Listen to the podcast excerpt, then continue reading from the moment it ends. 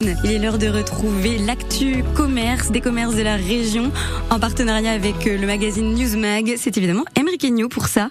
Bonjour Emeric. Bonjour à tous. Alors vous avez choisi de débuter cette chronique par une note gourmande et s'il vous plaît avec le sourire. Absolument, c'est tout à fait ça Juliette parce que je voulais vous parler d'une épicerie fine qui vient de passer, on va dire à la vitesse supérieure. Ça s'appelle le Sourire de Reims, voilà le clin d'œil avec euh, le sourire.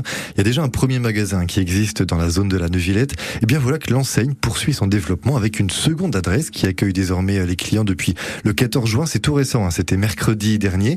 Et après la Neuvillette, donc, et eh bien cette fois, c'est au 13 rue de la Garenne à Champigny. Pour vous situer, c'est juste à côté d'Ikea dans la zone commerciale. Entrons dans le vif du sujet, Émeric. Que peut-on découvrir comme douceur à l'intérieur de la boutique? Eh Bien, Au sourire de Reims, vous retrouverez une large gamme de thé, de café, de chocolat. Mais il faut savoir que c'est avant tout euh, la boutique, une l'une des enseignes où l'on trouve le plus de références de dragées qu'on appelle communément les dragées Médicis. Alors d'ailleurs, pourquoi dragées Médicis, Juliette? Pourquoi? Voilà, moi je l'ignorais aussi. Je me suis un petit peu renseigné pour la petite anecdote. Sachez que ce nom vient tout simplement de Catherine de Médicis, grande figure historique de France, qui a démocratisé en quelque sorte cette dragée au XVIe siècle en en faisant bah, la friandise à offrir lors des grandes célébrations comme les mariages, comme les baptêmes. Et si vous vous demandez pourquoi les dragées sont souvent à la menthe, eh bien c'est tout simplement parce que cette graine, elle est considérée comme un symbole d'abondance, de bonheur, de fertilité et d'amour éternel, comme c'est mignon. Sacré symbole.